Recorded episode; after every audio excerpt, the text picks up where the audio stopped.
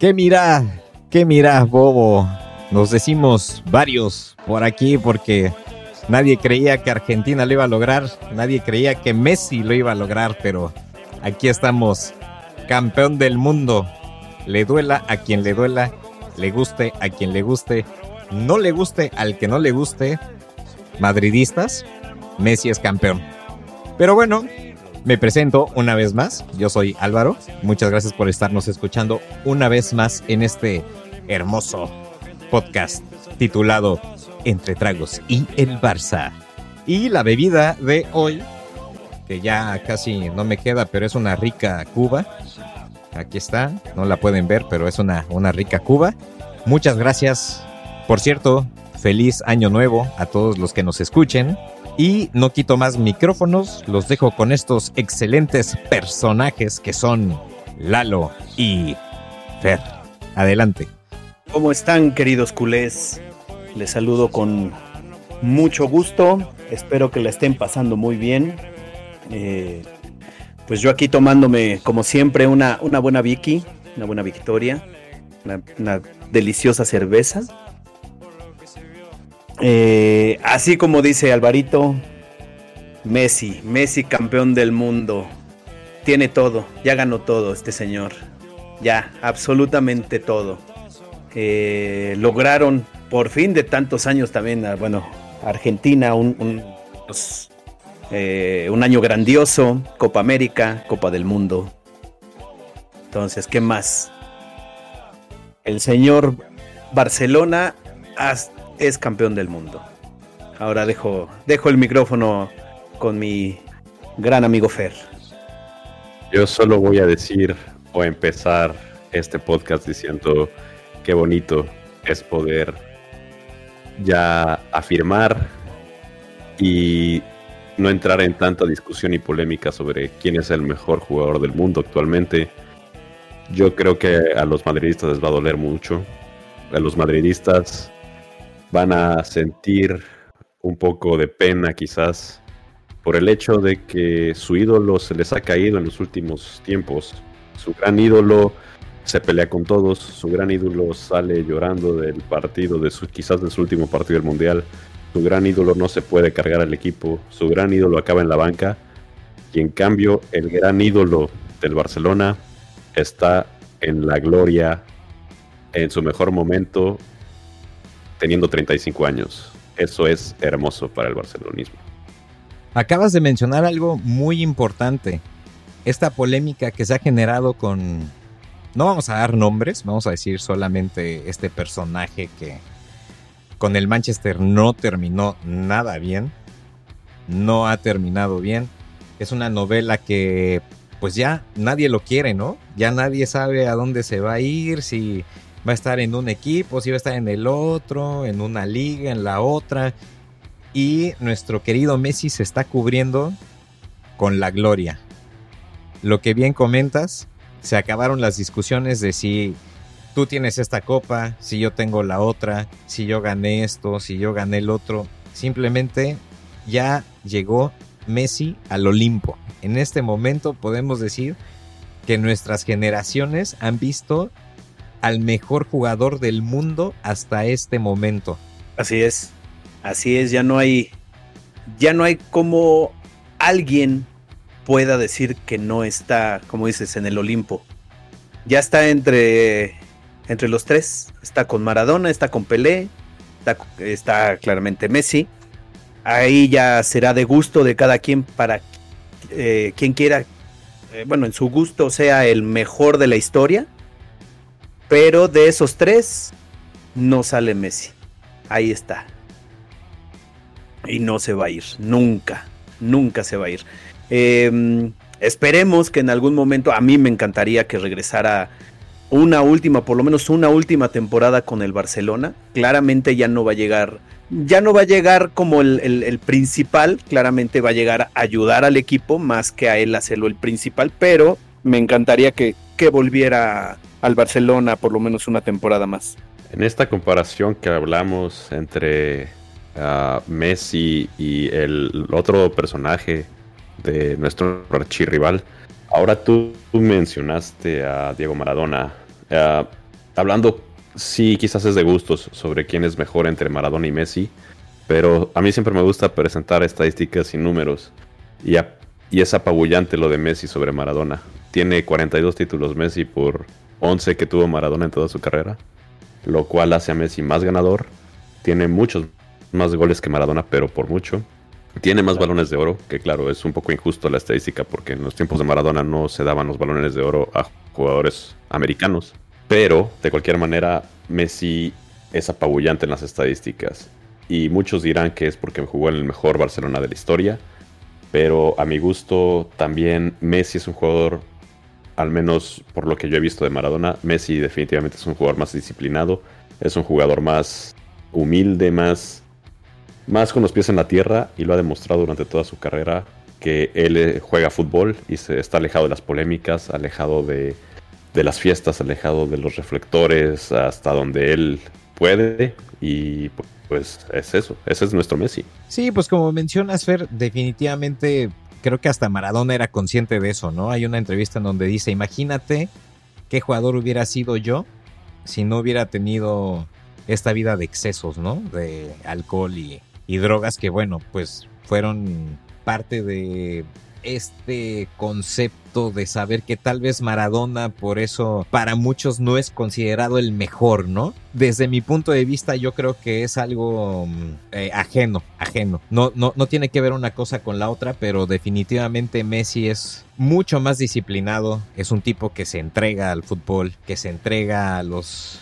a los entrenamientos, entrega a los compañeros, tanto que lo que platicábamos, ¿no? De esta eh, unión que tiene con el equipo, pues se vio reflejada, ¿no? O sea, tú ves nuevamente cómo festejaron y se fueron con Messi. Todos sus compañeros se fueron con él para, para decirle, ya eres campeón del mundo, eres el más grande, ya hicimos la chamba, se acabó, ¿no? Y que por cierto tengo una, una fe de ratas por ahí en, en en lo que les había comentado del, documental pasado. Sí es un documental sobre la selección, sí es un documental que habla sobre, sobre cómo ganaron la, la Copa América, pero hay uno mejor, la verdad, en Netflix que vi que se llama Sean Grandes. Si lo pueden checar, véanlo porque es muy emotivo y es muy bonito y está ahí en, en Netflix. Perfecto, ya escucharon muchachones, a checarlo. Y este, lo que dices, yo creo que lo que ayudó mucho al grupo esto esta vez fue que todos o, la mayoría de los jugadores de Argentina vieron eh,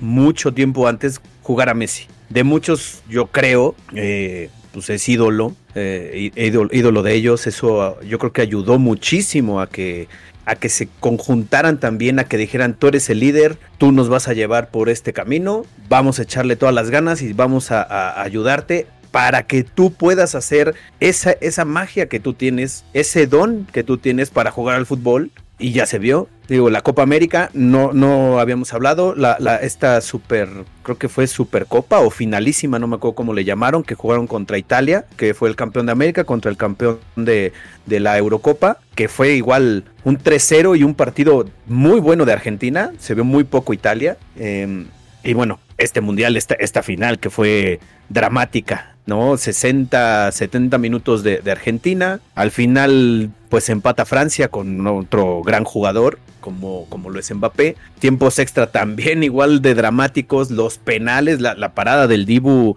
que decíamos hace ratito antes de empezar, que decías en el minuto 120, 123, que, que yo creo que eso fue el, eh, el, pues el, la final, el trofeo, porque ese gol hubiera acabado con toda la esperanza de, Argentina y de Messi de ser campeón. Sí, Messi llega una, Messi llega en una etapa para mí de las mejores de su carrera. hemos visto diferentes versiones de Messi, hemos visto al Messi goleador, hemos visto al Messi que era rapidísimo, que se metía entre los defensas, hemos visto al Messi asistidor, hemos visto muchos, muchos diferentes tipos de Messi quizás en diferentes temporadas, siempre siendo el mejor jugador en, el equipo, siempre ganando los mejores premios individuales. Y esta, esta versión de Messi en particular a mí me ha gustado muchísimo, porque es una versión de Messi con madurez, ya es una versión de Messi que el tipo se ve totalmente centrado y totalmente líder. Era algo que le criticaban mucho a Messi antes, que tenía... Eh, varios jugadores que lo arropaban. Tenía muchos jugadores de experiencia atrás de él. Ahora él es el jugador de experiencia. Ahora él es el que arropa a los demás. Con la selección argentina se vio. Era el que empujaba, era el que el líder que tanto buscaba Argentina. Y ahora que lo es, Argentina está imparable. De los últimos partidos de Argentina, si no hubiera perdido con Arabia Saudita, hubieran tenido el récord de mayor ah, de mayores partidos sin perder en la historia. No lo lograron por ese partido que perdieron con Arabia, pero si lo hubieran ganado, ya hubieran eh, puesto el récord en una vara muy alta porque ganaron todos los demás. Entonces, Argentina, cuidado, no solamente porque ahorita acaba de ganar el Mundial, sino porque todavía yo veo a Messi con mucho mucho tramo todavía varios años a lo mejor que vamos a tener a Messi porque lo veo en forma, lo veo con ganas de seguir. Él mismo lo dijo en una entrevista que él quiere seguir con la selección. Quizás no llegue al próximo mundial, es lo que él dice. Yo creo que sí podría llegar y además si sigue siendo ese líder que Argentina buscaba, él seguramente va a luchar y va a, llegar a ese mundial y puede tener una muy buena defensa, campeona defensora argentina en ese mundial también. Sí, justo lo que comentabas, Fer. No sé si le alcance tal vez para, para el Mundial. Yo estoy en tu misma posición. Creo que sí, creo que definitivamente lo va, lo va a lograr. Y esta versión, tengo que ser muy sincero. En este trance que hubo entre la salida del Barcelona y yendo al París y la primera etapa de Messi con el París, yo la verdad veía a un Messi ya muy apagado, ¿no? Un Messi muy acabado, un Messi que tal vez no estaba desplegando el mejor fútbol. No digo que era el final tal vez, pero de lo que había mostrado en el Barcelona a lo que mostró a inicios en el París, era muchísima la, la, la diferencia. Y conforme fueron pasando las temporadas y los partidos, empezó a subir y subir y subir y subir. Y, lo que comentábamos el, el podcast pasado, eh, definitivamente esta, mm, esta evolución y esta forma como hasta de burlarse de los rivales, no maliciosamente, pero sí como de, oye, ya no me voy a dejar, esa evolución de Messi como líder, a mí me encantó. Muchos lo criticaron porque dicen que el fair play y que no se vale y que, y que no debes hacer eso con el rival, pero, pero yo creo que en la calentura del partido es súper válido y, vimos a un Messi totalmente empoderado como líder y como, como este, mm, vamos a llamarle como esta columna vertebral para, para el equipo de manera emocional que los cargó a todos y los llevó al, al, al campeonato mundial, ¿no? Quizás con el París se vio ese bajón de juego, pero con Argentina no lo tuvo. Con Argentina siguió siendo ese líder y yo creo que era precisamente por ese hambre que tenía de ganar el Mundial. No lo hizo con el París porque quizás venía un poco resentido con lo que pasó con el Barcelona y quizás un poco decepcionado del fútbol europeo hasta cierto punto. Pero con la selección todo mundo sabía que la corona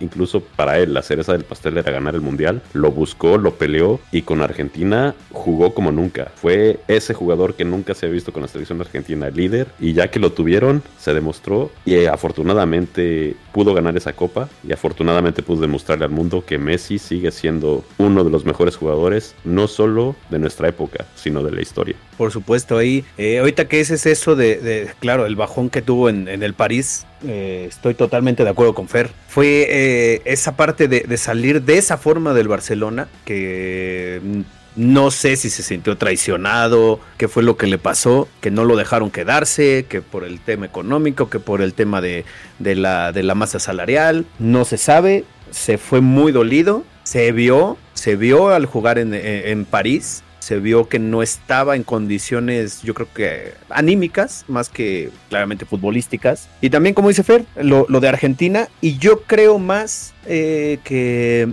era porque ya, ya tenía ese papel y lo desempeñó perfecto. Porque claramente antes sí estaba cobijado por gente de experiencia, pues estuvo Riquelme, porque estaba Tevez, porque estaba el que tú me digas eran, eran estrellas casi similares a él porque eran estrellas en cada uno de sus equipos. Ahorita no digo que, no los, los chavos de, que tiene ahorita eh, Argentina, pero claramente Messi como es, eh, es el de mayor tiempo, es, este, es el maduro, tenía que agarrar esa rienda y decir, a ver, yo soy el líder y yo me los cargo a la espalda y todos juntos vamos a sacar esto. Yo creo por esa fue la, fórmula que llevó a Argentina a, ser campeona de, Copa América, de, la finales, de la finalísima y de, la Copa del Mundo. Sí, pues ahora definitivamente creo que, como comentábamos al inicio, se acabaron las especulaciones, se acabó los dimes y diretes de quién es más y quién es menos, quién ganó más, quién ganó menos. Simplemente Messi agarró al equipo, se lo echó al hombro, a los chavos, a los ya no tan chavos, porque por ejemplo Di María pues es de esa camada, ¿no? Que, que estuvo ahí con, con él desde el inicio, ¿no? O sea, por ejemplo, Olímpicos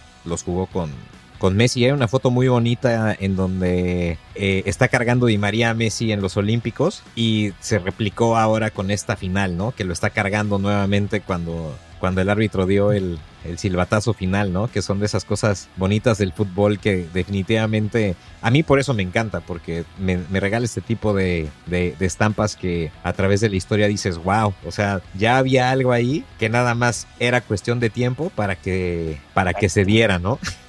sí, Exactamente, esa, esa, eso que dices de es cuestión de tiempo para cierta, ciertos jugadores, ¿no? Que, tienen que llegar sí o sí sí o sí tiene que llegar ese momento de gloria porque lo merecen por todo el esfuerzo y todo lo bien que lo hacen. Todo lo bien, porque lo comentaba Fer hace rato, o sea, él es tan disciplinado de eh, si voy a alguna fiesta, pues voy, pero hago tal, tal, tal y yo regreso y me meto de, lleno al fútbol. No hago eh, dramas, ni que me saquen en periódicos, ni que me saquen en tele, ni noticias amarillistas. Yo me dedico al fútbol y punto, mi familia, adiós.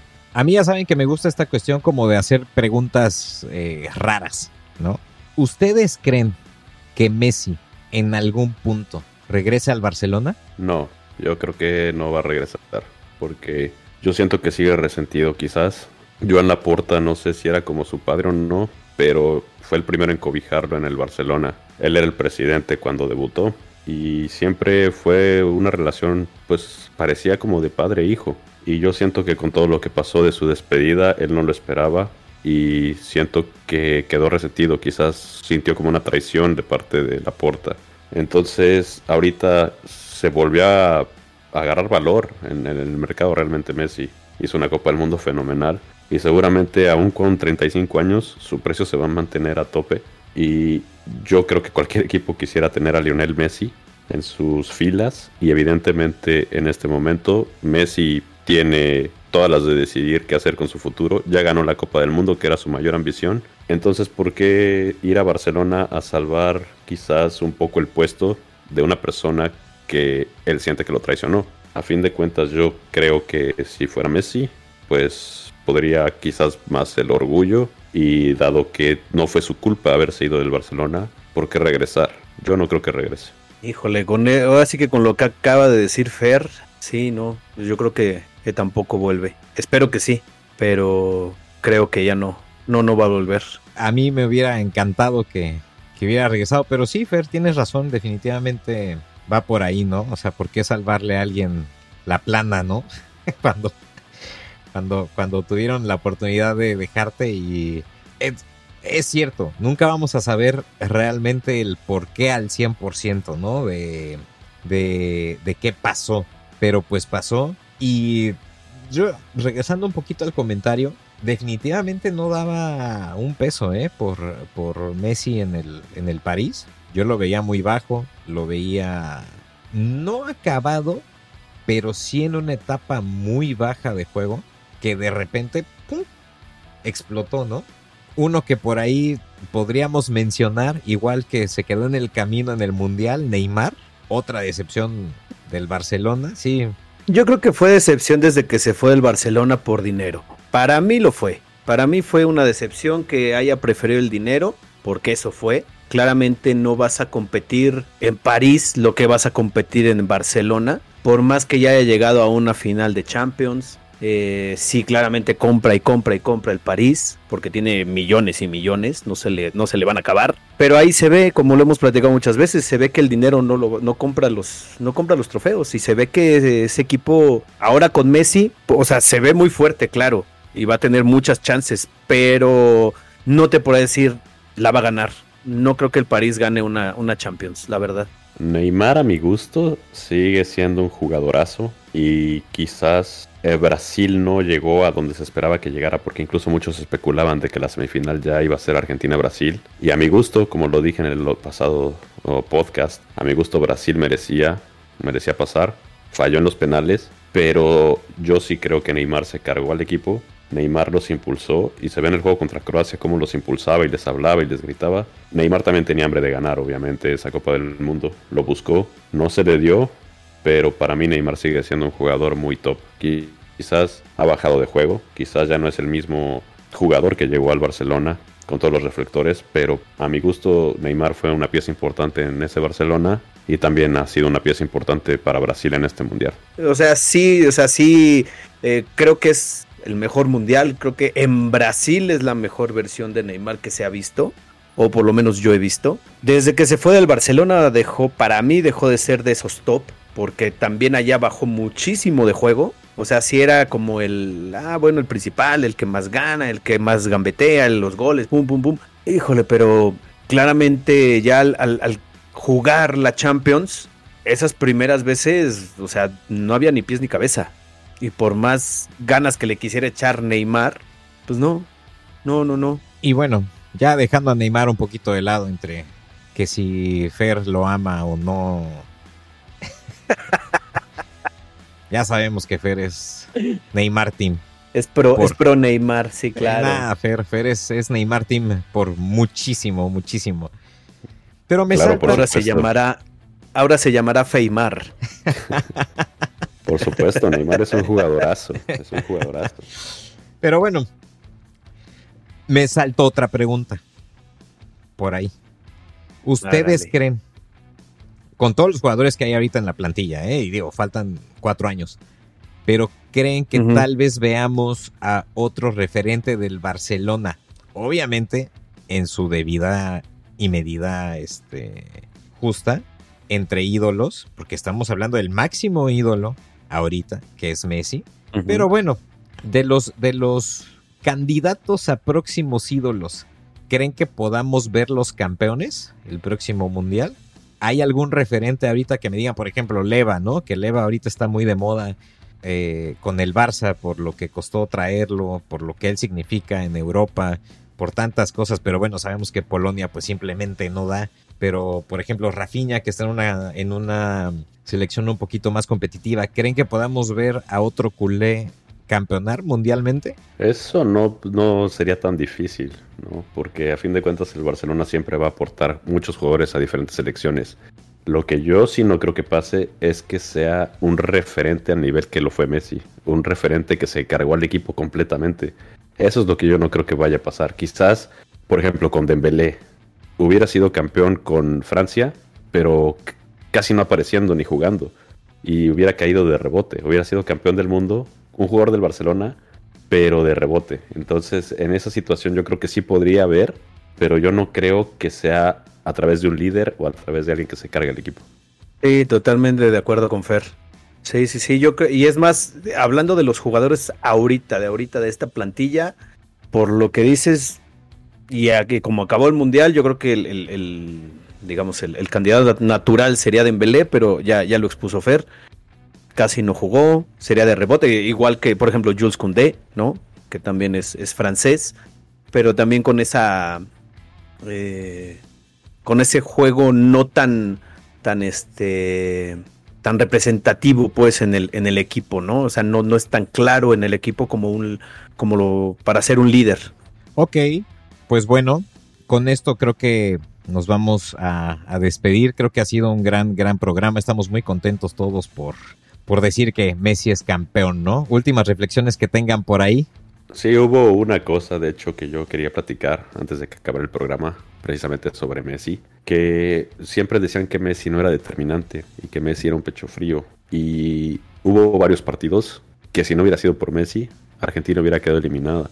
Este partido contra Holanda, la final incluso, hubo partidos muy evidentes que si no hubiera estado Messi en, en la cancha, Argentina estoy seguro que hubiera perdido y no hubiera tenido rumbo. Esa es una.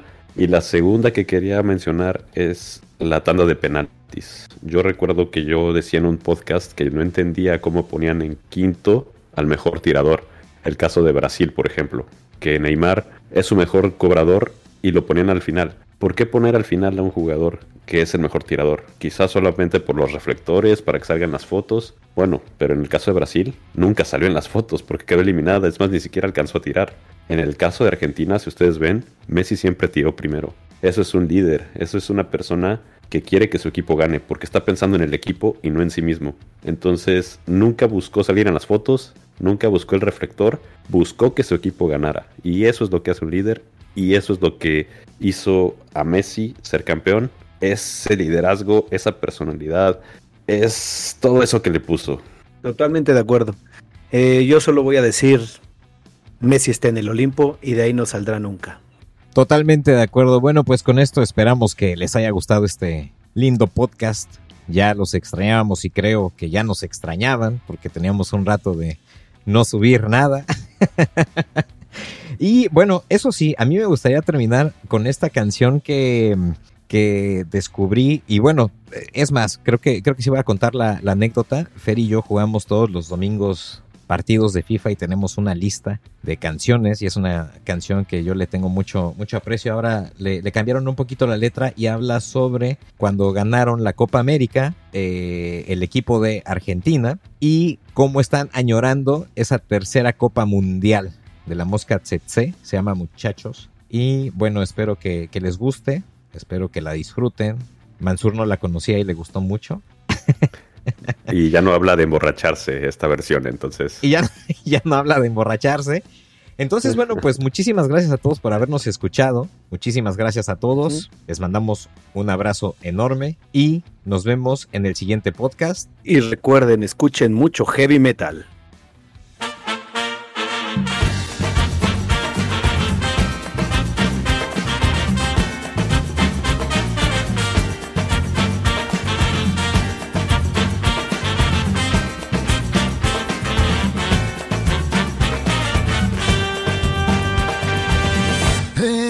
Argentina nací, tierra de Diego y Leonel, de los pibes de Malvina que jamás olvidaré. No te lo puedo explicar porque no vas a entender las finales que perdimos, cuántos años la lloré, pero eso se terminó porque en el Maracaná la final con los azúcar la volvió a ganar papá. Muchachos